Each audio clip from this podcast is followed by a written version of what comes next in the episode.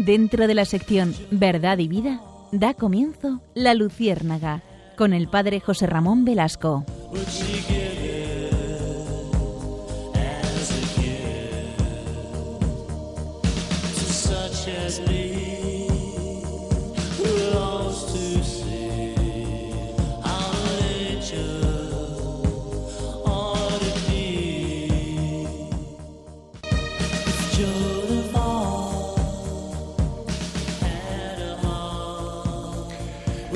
Corría el año 1971, cuando un grupo de activistas antinucleares estadounidenses formaron una pequeña organización llamada Don't Make a Wave Committee, que significa Comité No Provoques un Maremoto.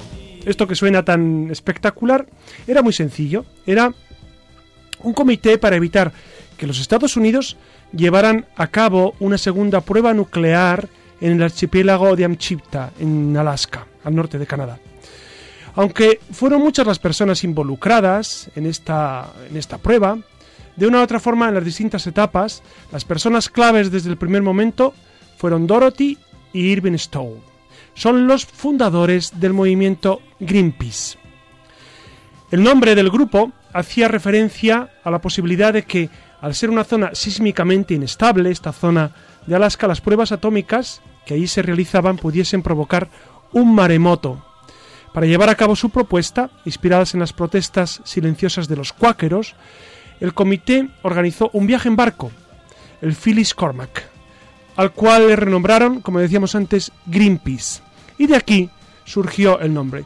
A, este, a esta primera pareja se le unió un grupo de gente numeroso y esta acción de denuncia provocó que durante días se produjeran manifestaciones de decenas de personas en la frontera entre Canadá y Estados Unidos.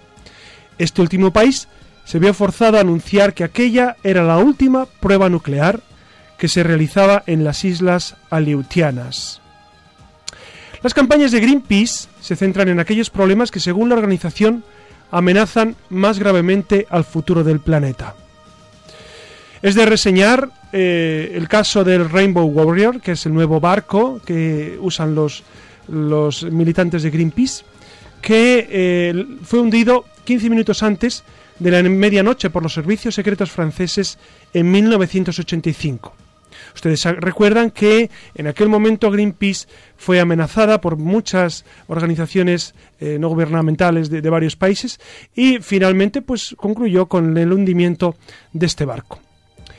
Realmente Greenpeace ha suscitado una gran controversia internacional, hay muchos a favor, muchos en contra. En esta noche, queridos amigos, queremos acercarnos a la realidad de la ecología y el ecologismo. Dense cuenta que desde el punto de vista de la fe, desde el punto de vista de nuestra vivencia cristiana, tiene mucho que ver esta relación entre la ecología, el ecologismo. ¿Por qué? Porque eh, Dios mismo crea la naturaleza, Dios mismo es quien crea los pájaros, los árboles, el mar, los peces. Dios quiere la naturaleza y, nos la ha dejado para nuestro uso y disfrute. Ahora bien, eh, ese uso y disfrute entraña también unos deberes con la naturaleza. Pero bien sabemos que entre la ecología, que es ese sano deseo de disfrutar y salvaguardar la naturaleza, y el ecologismo, que en muchas ocasiones es una tendencia eh, sociopolítica, a veces de un signo, digamos, demasiado polarizado a los extremos, a extremos a veces que eh, eh, en contra no ya de la agresión a la naturaleza, sino de la agresión al hombre, pues hay, hay, un, trecho, hay un trecho largo. Por eso, si quieren esta noche acompáñennos en este, en este nuevo andar de la Luciérnaga. Visitaremos, por lo tanto, esa distinción entre ecología, el ecologismo, todo lo bueno que hay en movimientos como Greenpeace y también las lamentables desviaciones que observamos en algunos de estos movimientos. Por eso, si les parece, acompáñenos esta noche y nos, nos acompaña, como siempre, eh, pues los que eh, noche tras noche están pendientes de los eh, auriculares y de los micrófonos. Susana García Vaquero. Hola, buenas noches. Clara Fernández. ¿Qué tal? Muy buenas noches. Nacho. Muy buenas noches. Iria Fernández. Hola, buenas noches. Y Alex, que eh, desde los controles está siempre pendiente de nosotros.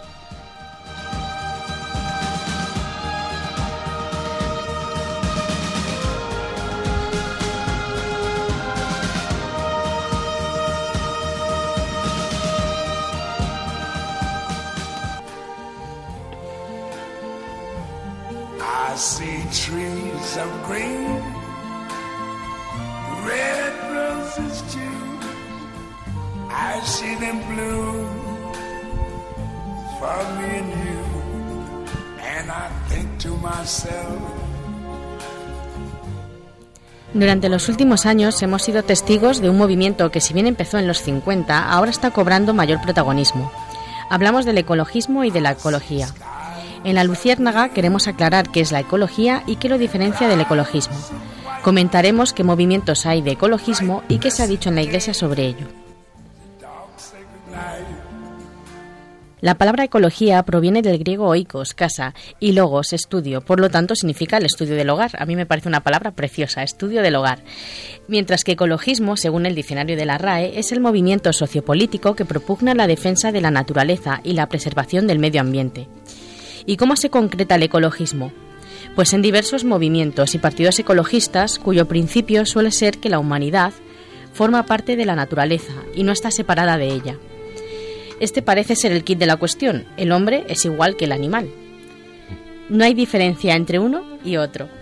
El ecologismo tiene diferentes ramas o divisiones. Puede ser un ecologismo antropocéntrico, cuando se defiende la conservación de los, ecosistemas para beneficio del ser humano, o puede ser ecologismo ecocentrista, que, da prioridad a la conservación de las especies y de los ecosistemas por encima de los individuos, incluido el ser humano.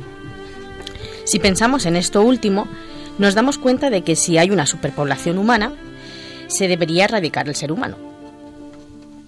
Así piensa, por estadística. Efectivamente. Así piensa, por ejemplo, eh, Pentti Linkola, que fue un miembro de que fue un miembro de Greenpeace, pero que se separó de ellos porque sí, de los primeros, sí. la forma de que según él la forma que tenían de protestar los de Greenpeace no era eh, la no era la correcta. Eh, derivados del ecologismo, que a mí me parece esto muy interesante, es el ecofeminismo, el ecosocialismo, depende de lo que uno piense, pues así será eco o no será eco. Yo estoy aprendiendo un montón, imagino que nuestros oyentes también, porque... Sí, sí, la verdad que lo de ecología ecologismo es bastante singular, extraño.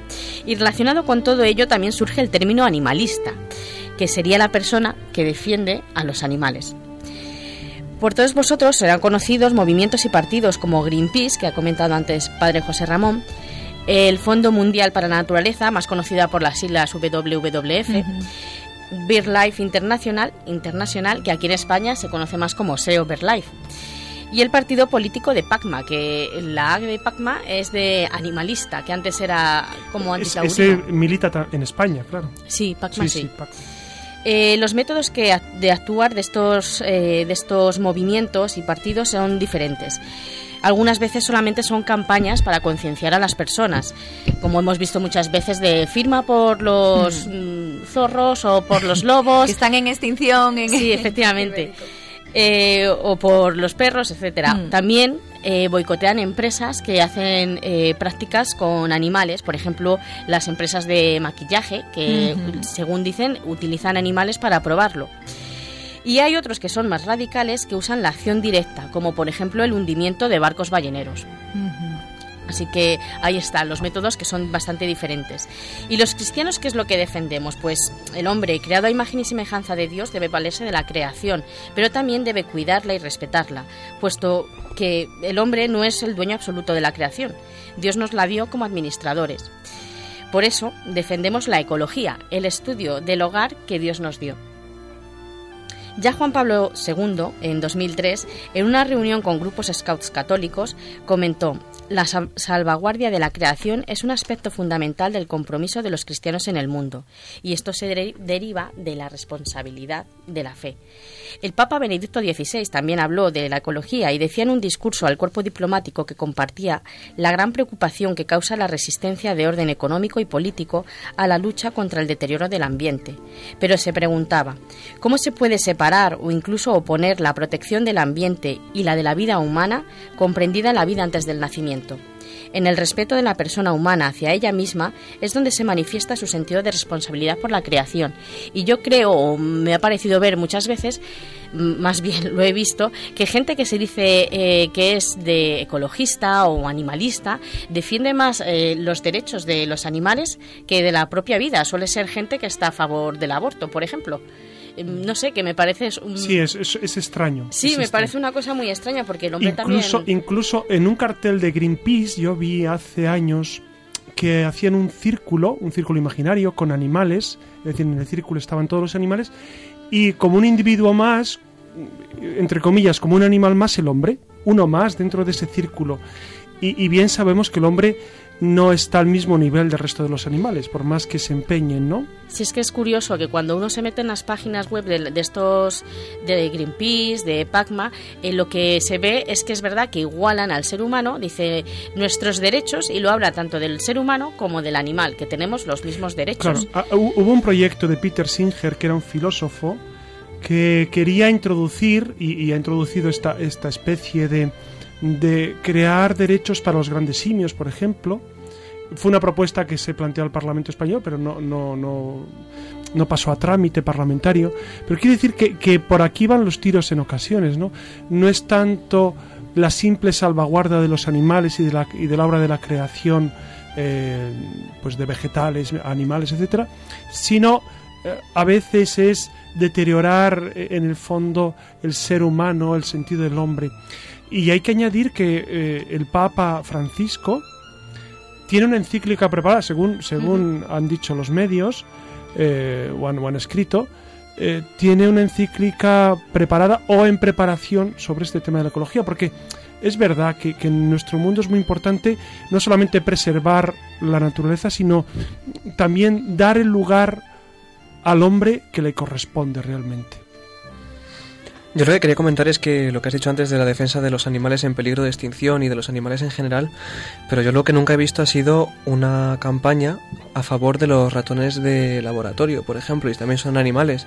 Entonces, ya que defienden que se cuide a los lobos y a todo esto, que me parece perfecto. Sí que hay gente que defiende que no se haga prueba con los ratones, sí que hay no te puedo decir ahora mismo, pero sí, que ojeándolas, incluso me he encontrado eh, que no solamente ya de animales, sino también que las plantas también tienen derechos, ¿sabes?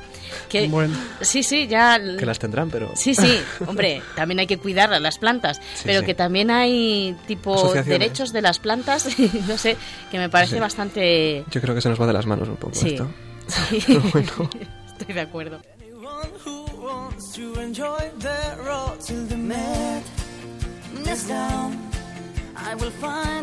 Estamos escuchando al grupo Aurin con su canción Last Night on the Earth que trata sobre todo aquello que necesitamos expresar y que por algún motivo no hemos tenido ocasión de hacerlo. Precisamente de esto va nuestra siguiente sección.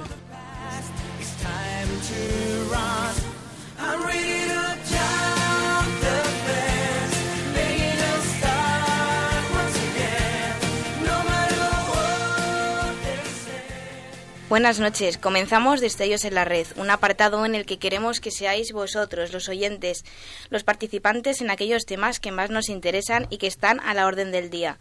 Desde la Luciérnaga os invitamos a comentar, opinar y preguntar a través de la red todo aquello que os inquiete y sobre lo que necesitáis una respuesta, pues será el Padre José Ramón quien con sus respuestas ilumine vuestras dudas. Antes de retomar el tema de las redes, me gustaría traeros un debate sobre si podemos considerar al ecologismo como una religión. La ecología es la ciencia que mira a los seres vivos en relación con su entorno y por ello mismo en la complejidad de sus mutuas relaciones. Son muchos los que consideran a este fenómeno más allá de una forma de vida, como si se tratara de una religión. La razón es que, como la ecología busca conexiones entre seres vivos, hay gente que habla del planeta como si fuera de un solo ser. Para los ecologistas, la vida material está interconectada y eso implica la vida espiritual, por lo cual estas y otras premisas son insostenibles racionalmente y sobre todo contrarias e incompatibles con nuestra fe. La Carta de la Tierra es una declaración internacional de principios, propuestas y aspiraciones para una sociedad mundial sostenible, solidaria, justa y pacífica en el siglo XXI promovida en el entorno de las Naciones Unidas y sus organizaciones, ha sido traducida a más de 30 lenguas desde su lanzamiento en el año 2000. Desde entonces, la Carta ha ido ganando difusión y reconocimiento en todos los países. Contiene un planteamiento global y conciso de los retos del planeta, así como las propuestas de cambios y de objetivos compartidos que pueden ayudar a resolverlos. Alega que todos somos uno, la Carta llama a la humanidad a desarrollar una visión universal y de conjunto en una coyuntura crítica de la historia.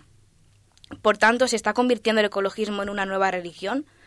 La realización del plan de Dios tiene su culminación en Cristo, pues tal y como se refleja en la carta a los colosenses, todo fue creado por Él y para Él.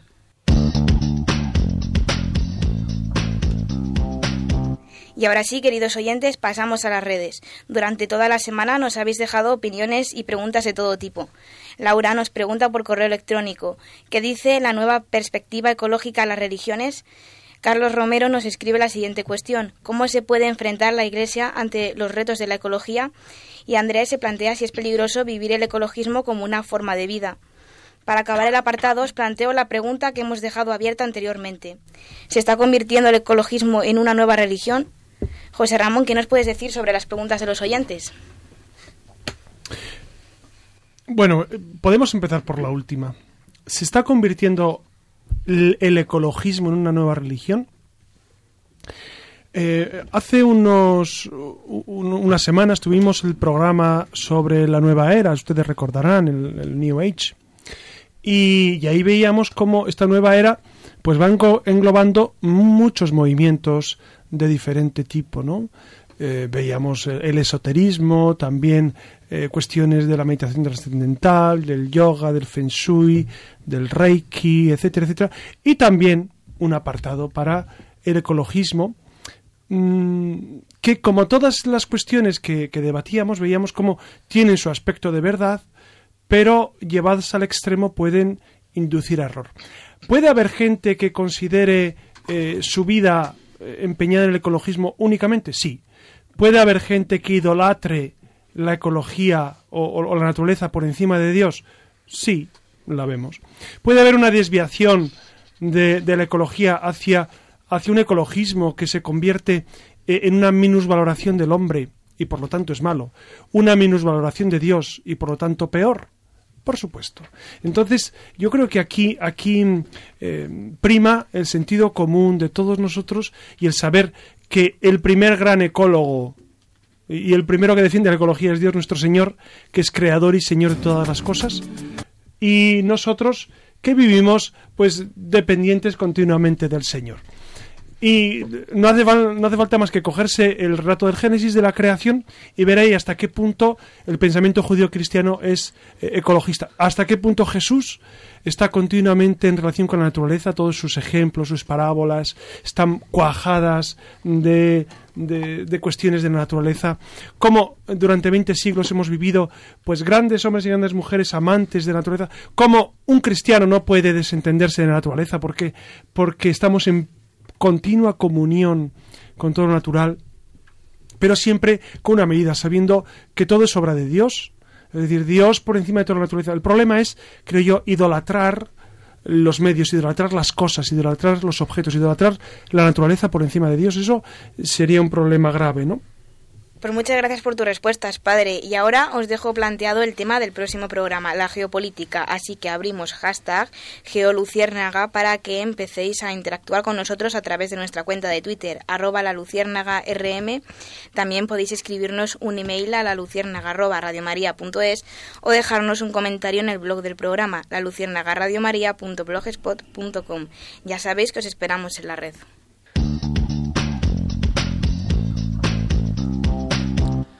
Y ahora, como cada noche, es hora de hablar de las películas que están relacionados con la ecología.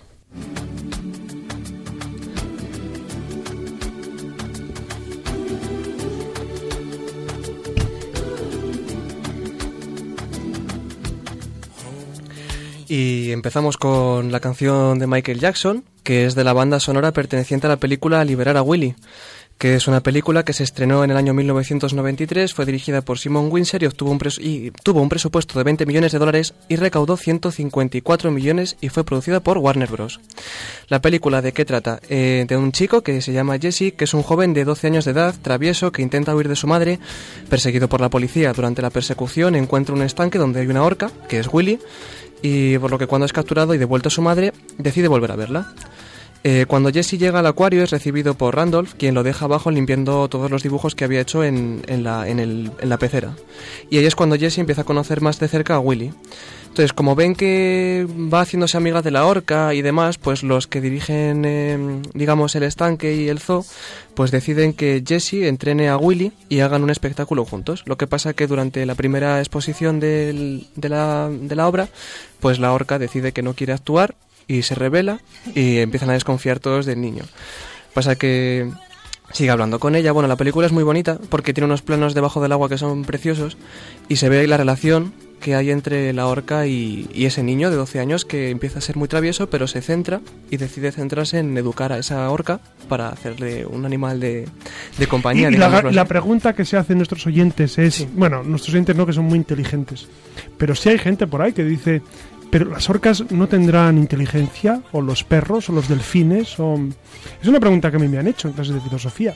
Dicen que los delfines tienen un lenguaje propio, que lo han estado estudiando durante los últimos años y han llegado a la conclusión de que sí que tienen un lenguaje por el cual ellos Bueno, a partir la de palabra- sonidos se entienden. Usar la palabra lenguaje Sí, es un este poco contexto precipitado. No, no es precipitado, es no se debe hacer porque digamos que tienen un, un- un modo de comunicarse, Sistema de el, el lenguaje, eh, o, o por lo menos un lenguaje no articulado, ¿no? no, no como el nuestro. A mí me preguntan, ¿y, y por qué un mono no, no habla? Pues muy sencillo, por ejemplo, porque no tiene nada que contar y porque no tiene órganos de fonación como tenemos nosotros. No tiene nada que contar, ¿por qué? Porque el- lo- los animales no pueden abstraer conceptos, entonces no guardan en su mente los conceptos sobre los cuales nosotros podemos elaborar un discurso. Ellos no, ellos guardan imágenes. Entonces, eh, ¿son inteligentes? No. Absolutamente no. E- Etimológicamente no. Inteligencia significa intus legere, que es leer el fondo, que es abstraer de la realidad los conceptos. Entonces, los animales no son inteligentes. Puede haber animales con una, un- un- una dotación especial a nivel distintos, pero la inteligencia, tal como nosotros la entendemos, no la tiene. Entonces, la orca de Salvada a Willy pues, pues debe ser muy espabilada, pero no llega a ser inteligente, creo yo. Bueno, repiten patrones, ¿no? Que se- Sí, pues mientras ellos entiendan, Bueno, en cualquier caso era generoso por parte de Hollywood que trajeran Sí, ese, verdad esa cara amable de las orcas porque después de la saga de la orca asesina y compañía, pues hombre, también hacía falta ¿no? poner un poco de... pues sí, la verdad que sí. Y ahora vamos a pasar a otra película que se llama La Selva Esmeralda, de Emerald Forest, que es una película del año 1985 dirigida por John Burman y eh, protagonizada por el hijo, Charlie Burman. Y dicen que esta película está basada en hechos reales, pero ahora os voy a comentar que en realidad no sea así, y que está considerada como un clásico del ecologismo y la defensa de la vida indígena. Entonces lo que hace en esta película es contarte cómo el hijo, que interpreta a un, a un chaval, pues se mete en, la, en el bosque y empieza a vivir como un indígena más. Entonces como que te va contando todo el desarrollo, que además se denomina Los Invisibles, que es una especie de tribu, pues en la que te va contando pues toda la historia. Y fue nominada a tres premios BAFTA y a un César, lo que pasa que no los ganó. Entonces, la película fue promocionada como que estaba basada en una historia real, pero no se han encontrado las referencias reales en las que se basa. De acuerdo con un crítico de cine, los intentos de la compañía de búsqueda bibliográfica del sur de California intentaron hallar las fuentes de la historia y que solamente dieron como resultado que el guion original se basaba en bastantes historias entremezcladas y embellecidas. Es decir, que cualquier parecido con la realidad es mera coincidencia y que encima en una entrevista posterior el director afirmó que el niño aún vivía con la tribu identificada como los Mayoruna en 1985 y que no hubo ningún estudio antropológico realizado que adoptaran a ningún chico, porque esto dice que la tribu adoptó al chico que era normal y se convirtió en la tribu. Pues el director incluso dijo que no había pasado eso, sino que se lo había inventado, que él lo vendió como que era real, pero que se lo había inventado. Después de tanta crítica que le hicieron, pues dijo, mira, nos lo hemos inventado, era todo mentira. Ustedes saben que hubo un gran filósofo que se llamó Juan Jacobo Rousseau, que él postuló la idea de el buen salvaje. Él decía que un niño abandonado pues a su suerte entre animales y demás, eh, o, entre eh, en la selva, eh, desarrollaría unas capacidades por sí mismo suficientes para, para ser una buena persona, un buen salvaje, ¿no? Bueno, esto es profundamente discutido y, y- a raíz de esta teoría de Rousseau, pues surgen todas estas leyendas de, de niños abandonados, de Tarzán, de Mowgli. de- de- Mowgli, el libro de la Mowgli, selva. el libro de la selva, etcétera, etcétera, ¿no? Pues hablando de Tarzán, vamos con nuestra siguiente y última película, que es la película de Disney de dibujos animados que se hizo, que es Tarzán. Que está inspirada o está situada en el siglo XIX, en lo que una pareja inglesa y su pequeño hijo escapan de un barco en llamas, terminando en una deshabitada costa de África. La pareja construye una casa en un árbol con los restos de su nave, pero después son asesinados por Sabor, que era un leopardo. Kala, una gorila que recientemente perdió a su hijo también a causa de Sabor, escucha el llanto del bebé huérfano y lo encuentra en la casa del árbol. A pesar de que es atacada, atacada por Sabor, Kala y el bebé logran huir. Y la mamá mono lleva al cachorro humano con su tribu, con su tribu y lo adopta como su hijo. Un acto que su compañero y líder Kerchak desaprueba. Lo que pasa que Kala cría al niño humano llamándole Tarzán. Hay mil curiosidades sobre esta película porque está sacado, como sabemos, de un libro y Disney, pues digamos que lo readaptó en el año 1999 para que los niños lo pudieran ver. Lo que estamos escuchando es una canción que fue compuesta por Mark Mancina y fue nominada y obtuvo diversos premios en varios festivales de cine y música. Y Phil Collins, que es el cantante, pues fue el encargado de la composición e interpretación de los temas vocales que seguro que vosotros sabéis, eh, queridos oyentes, que la han eh, interpretado en ruso, en español, en inglés, en francés, en todos los idiomas posibles porque tuvo muchísimo éxito. Pero vamos con las curiosidades. Vamos a ver, en la película se muestra a los padres de Tarzán escapando de un barco incendiado a punto de hundirse. Pues en el libro original, los padres de Tarzán son abandonados en la selva por los marineros amotinándose de un barco en un bergantín, bergantín bautizado Fugualda. Y es allí donde, a partir de ser eh, náufragos, pues eh, la mujer se queda embarazada y tiene a Tarzán. Aquí en la película no te lo ponen así, sino que lo ponen como si Tarzán ya hubiera nacido cuando los padres mueren, que se va en el mar y es cuando Kala la encuentra. Otra curiosidad es que Tantor en la película es un elefante paranoico y algo torpe, pero en el libro es un elefante viejo y sabio, que es el que habla con Tarzán por las noches y le va enseñando lo que es la vida. Eh, Kala, la madre gorila de Tarzán, en el libro muere al ser atacada por un arquero en una aldea de la selva. O sea que todo lo que nos ponen en la película es mentira. Normal. Hay, bueno, pero Es hay una película, no sé si la traes eh, en tu mente o en tu eh, en tu aje, pero em, a mí me impresionó mucho porque la naturaleza cobra un interés especial que es bailando con lobos. Sí, ¿Recordáis esa película? Es una película Sí. preciosa en el cual eh, en la cual eh, todo el ambiente natural eh, es el protagonista realmente, ¿no? Y Kevin Costner, que es el protagonista, pues pasa a un segundo plano y, y toda la naturaleza, todo el entorno, el lobo, eh, que lo llama calcetines, Calcetines. blancos, ¿no? Mm. Eh, y, luego el mundo de los indios. Es una película preciosa sobre, sobre la comunión del hombre y la naturaleza. Y quería terminar con tres curiosidades muy rápidas que son las que más me han llamado la atención. Y es que Clayton, en la película, que es el malo, el que quiere cazar a los, a los, a los gorilas y demás, pues en el libro es un respetado lord inglés, heredero y amigo de los Porter, que son los padres de, de Tarzán. Y que es el prometido de Jane durante la segunda mitad del libro y su esposo en el segundo. Y que tampoco intenta secuestrar a los gorilas ni nada. Y no se muestra como una mala persona, sino todo lo contrario, solamente que muchas veces se pone celoso de la relación que tienen Jane y Tarzán, pero no pasa de ahí. Luego, al final de la película, sabéis que Tarzán se queda viviendo en la selva con la tribu de los gorilas y con Jane. Pues en el libro, Tarzán abandona la tribu para vivir por su cuenta en la selva y viaja a Francia, Inglaterra y Estados Unidos y Jane se queda viviendo en Estados Unidos casada con Clayton. Aunque en los libros siguientes Tarzán regresa a la selva y Jane se queda con él. Y por último, en el libro Tarzán termina conociendo su verdadera identidad como John Clayton hijo, legítimo heredero del reinado de todo esto que tenían, mientras que en la película nunca se entera de su origen, más allá del retrato que ve al principio de cuando ya es mayor eh, de sus padres.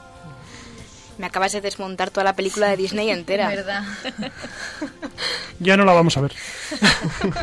Pero yo recomiendo Lo, de lo que verdad. vamos Ahora a de leer el libro. Yo lo que recomiendo es leer Vamos el a libro leer el porque es libro. impresionante.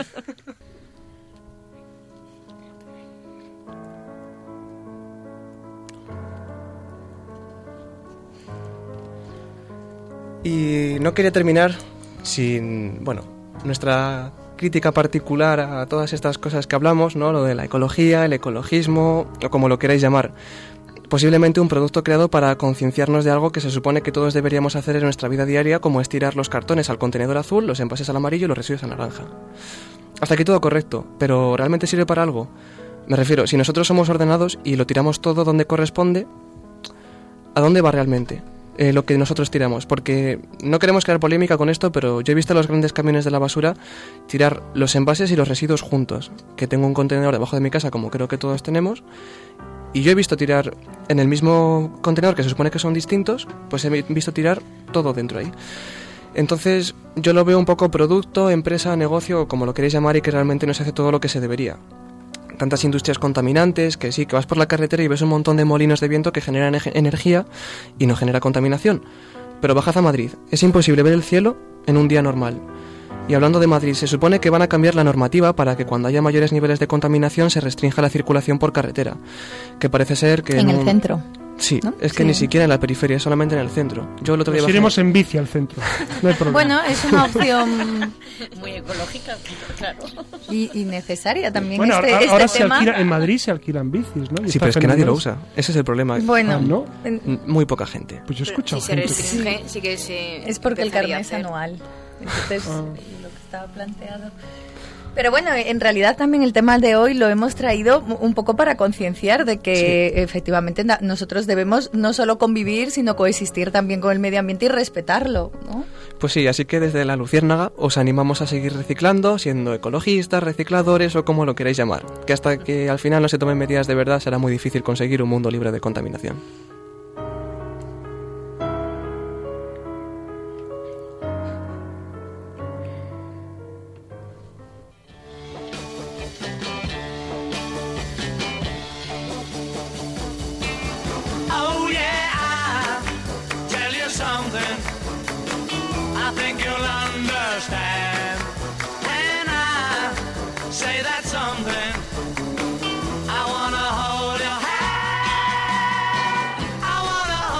Buenas noches de nuevo. Aquí continuamos con el tema de la ecología y el ecologismo, por si algunos de ustedes se acaba de incorporar ahora al programa y que, como saben, le toca el turno al espacio conocido como Alas para volar, de la maravillosa Frida Kahlo para poner todos los sentidos, como saben, en la cultura. Concretamente esta noche vamos a dar un paseo de la mano de los versos. Y qué mejor que hacerlo con esos poetas 98istas, con Machado a la cabeza, que como pocos cantaron el paisaje español, al paisaje castellano concretamente, y lo sobredimensionaron. Pero si bien es cierto que pasearemos juntos por las tierras de Castilla, tampoco es menos cierto eso de que nos vamos a trasladar a otras latitudes, a Japón, sin ir más lejos, para sobrevolar, aunque sea por encima, el maravilloso mundo de los haikus, donde la poesía, la pintura y la naturaleza se dan la mano. Como ven, hoy, hoy venimos cargaditos de fotografías en forma de palabras, de imágenes, con alma de paisajes. Quédense, quédense con nosotros, con esta emisora que tiene la mente puesta en Dios. Aguarden unos segundos que arrancamos con toda la bondad, la belleza y la verdad de la mano de la cultura, de la mano de la luciérnaga.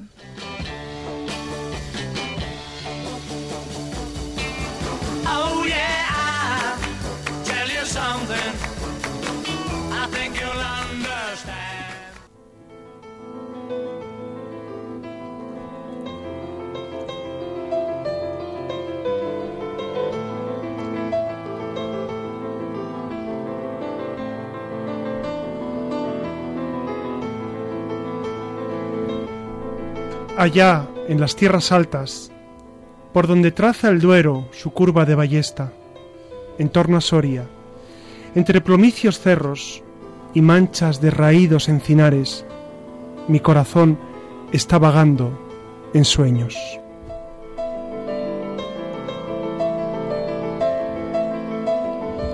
Como no podía ser de, otra manera, hemos arrancado con estos inconfundibles versos que, es, eh, que corresponden, ¿no? Pertenecen a uno de los poetas más leídos y más admirados del, panorama nacional, que, bueno, no voy a mandar que a coro lo repitan, pero es el inconfundible Antonio Machado, ¿no? Seguro que eh, muchos de ustedes, si no todos, conocen algo de él. Eh, recuerden que nació en Sevilla y que fue el más joven representante de la generación del 98 Y bueno, su obra inicial de corte modernismo, de corte modernista, evolucionó al final hasta, bueno, adquiriendo unos rasgos románticos y maduró a una poesía de compromiso humano por un lado y de contemplación por otro. Esta mezcla, en la voz de Machado, se hace eco de la sabiduría popular y actual, por qué no decirlo, en tanto que sigue despertando admiración por su aparente sencillez al igual que por su ritmo y por sus imágenes, eh, en muchos lectores de ahora, ¿no? del siglo XXI. Sin ir más lejos, recuerden que Gerardo Diego dijo de él que hablaba en verso y vivía en poesía. Uno de los piropos más bellos que vienen de otro de los grandes.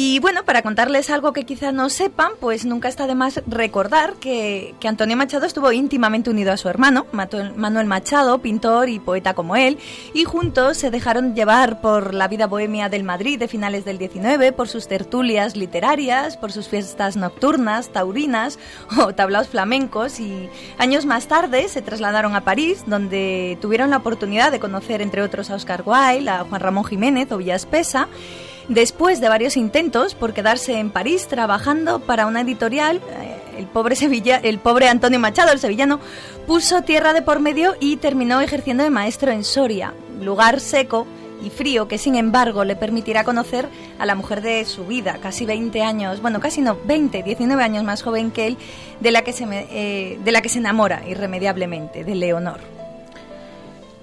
La muerte de mi mujer dejó mi espíritu desgarrado mi mujer era una criatura angelical, cegada por la muerte cruelmente.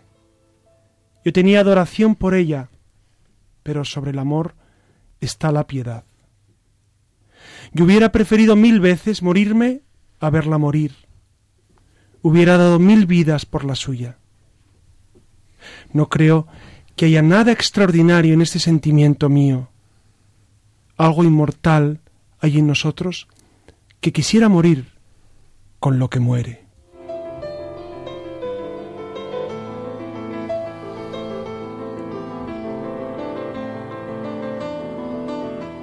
A mí se me acaba de poner la piel de gallina pero bueno, lo que acaban de oír es, es un extracto de una carta que envía pues el viudo Antonio Machado a Miguel de Unamuno, con el, al que le unía una fuerte amistad. Y después de esto, pues ya nada será lo mismo para el poeta. A los ocho días abandona Soria y jamás regresará, porque la ciudad le producía una inmensa tristeza, eh, porque le recordaba irremediablemente a, a Leonor.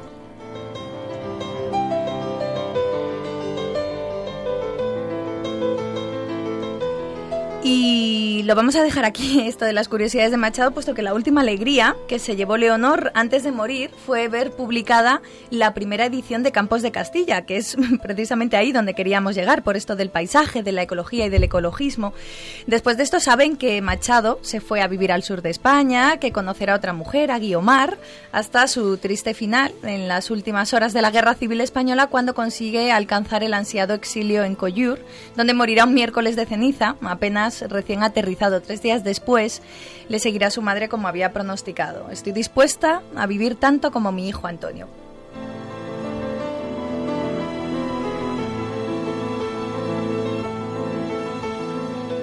Y hasta aquí unas pinceladas del genio sevillano que supo como nadie elevar el paisaje español a la categoría de tema. Sin ir más lejos, recuerden que el paisaje castellano fue una de la constante en los escritores de la generación del 98. Dense cuenta de que por aquel entonces la España de finales del 19 estaba desmoralizada después del desastre del 98 con la pérdida de las colonias. Desde el punto de vista político, las cosas tampoco andaban muy bien entre los liberales y los conservadores y fue entonces cuando los escritores escritores asumieron ese papel de intentar regeneracionar España y para ello comenzaron por cantar a España, a sus tierras, a sus gentes, puesto que España era mucho más, era más que un país a la deriva, era un paraíso a orillas del Duero. Río Duero, río Duero, nadie acompañarte baja, nadie se detiene a oír tu, tu eterna estrofa de agua.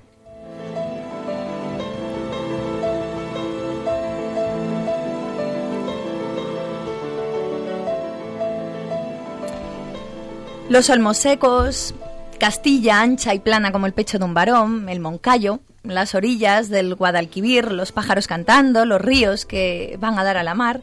Eso y mucho más es el paisaje en Campos de Castilla.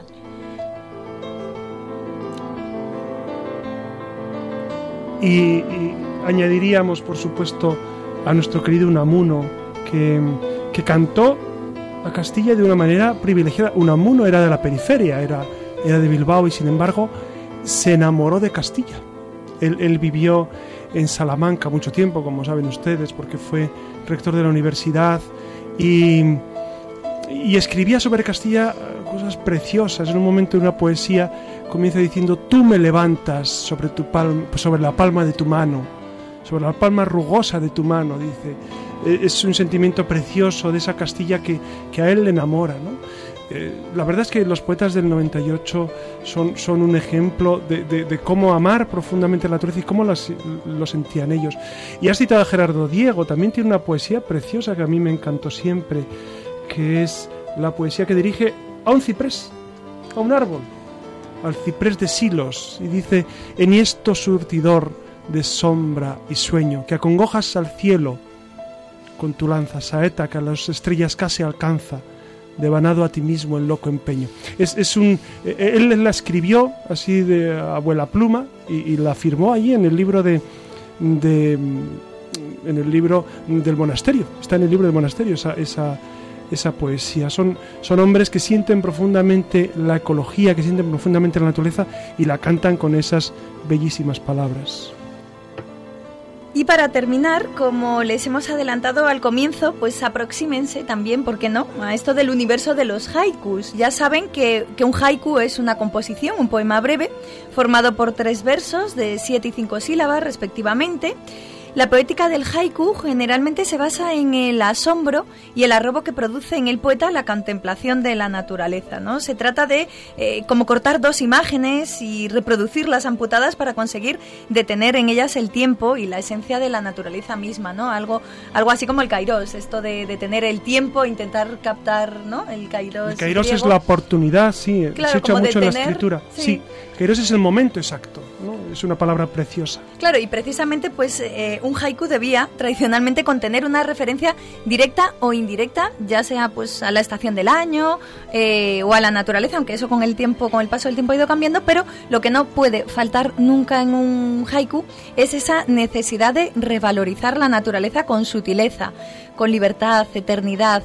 Eh, de todos, quizás los más conocidos y les suenen, por supuesto, sean Basu, Isa o Siki, aunque la nómina es increíblemente extensa y además los haikus es una composición que, que no pasa de moda, porque incluso Benedetti o Cortázar se sumaron también a, a, esto, ¿no? De, de, componer haikus. Y ahora os dejo con algunos de los haikus más emotivos que eh, han inmortalizado la naturaleza. De la bandada de los mil pájaros uno va perdiendo fuerzas y el viento lo recoge. Ven, ven, le dije, pero la luciérnaga se fue volando.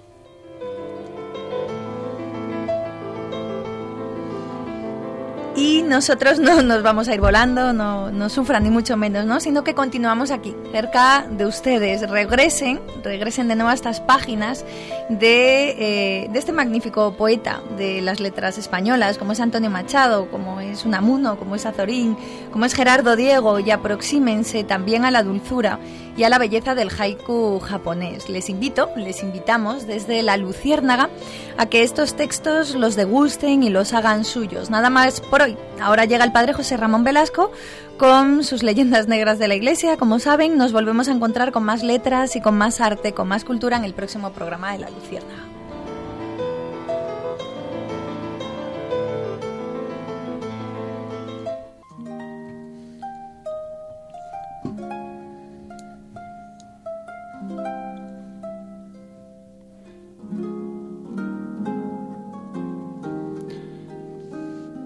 Alabado sea, Señor, por todas tus criaturas, y en especial por el querido hermano Sol, que alumbra y abre el día, y es bello en su esplendor, y lleva por los cielos noticias de su autor.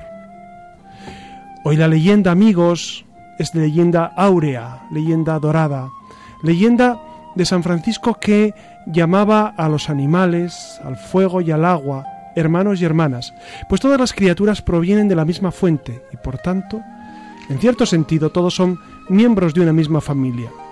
Esta visión de una creación comunitaria fue capturada poéticamente en su llamado Cántico del Hermano Sol, escrito en el verano de 1226. El coro de alabanza al Creador es el primer poema escrito en italiano y fue considerado por Dante como una de las más grandes obras de la literatura italiana. Ustedes saben que Juan Pablo II proclamó a San Francisco patrono de la ecología.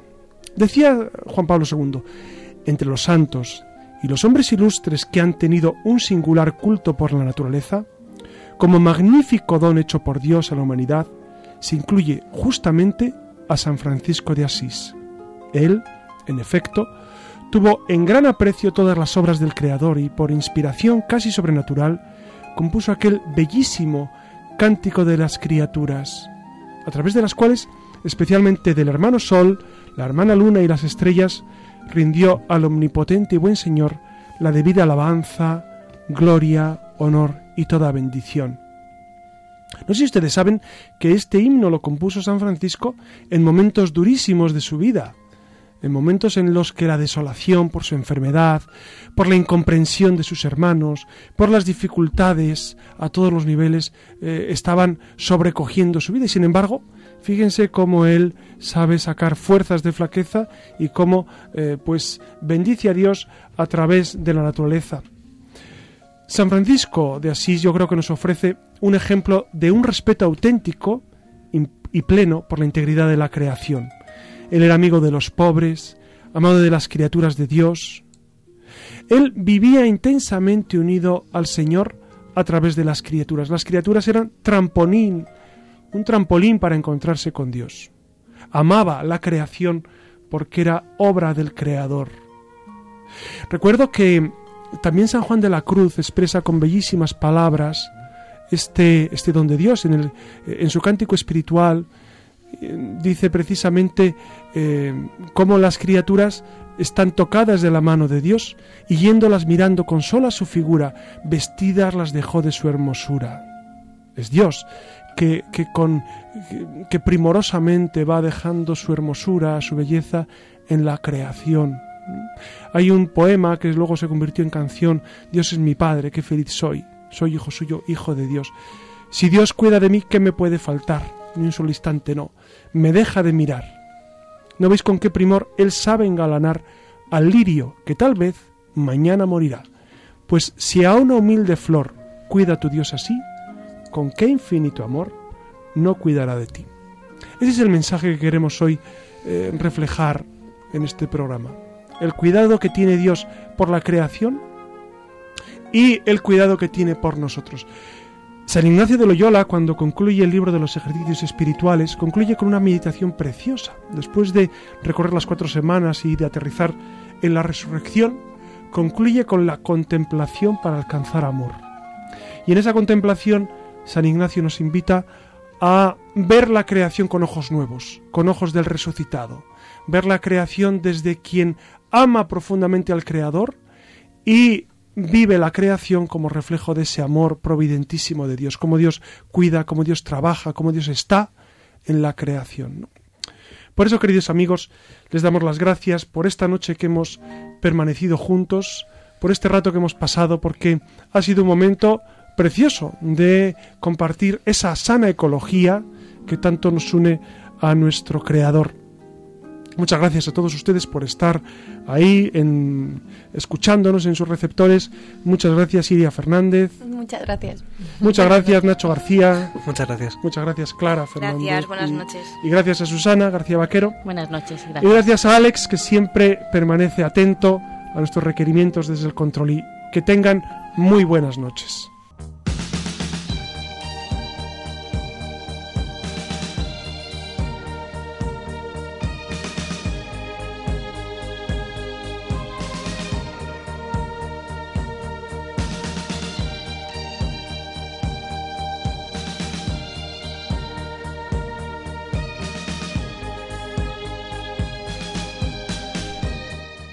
Finaliza en Radio María La Luciérnaga con el padre José Ramón Velasco y dentro de la sección Verdad y Vida.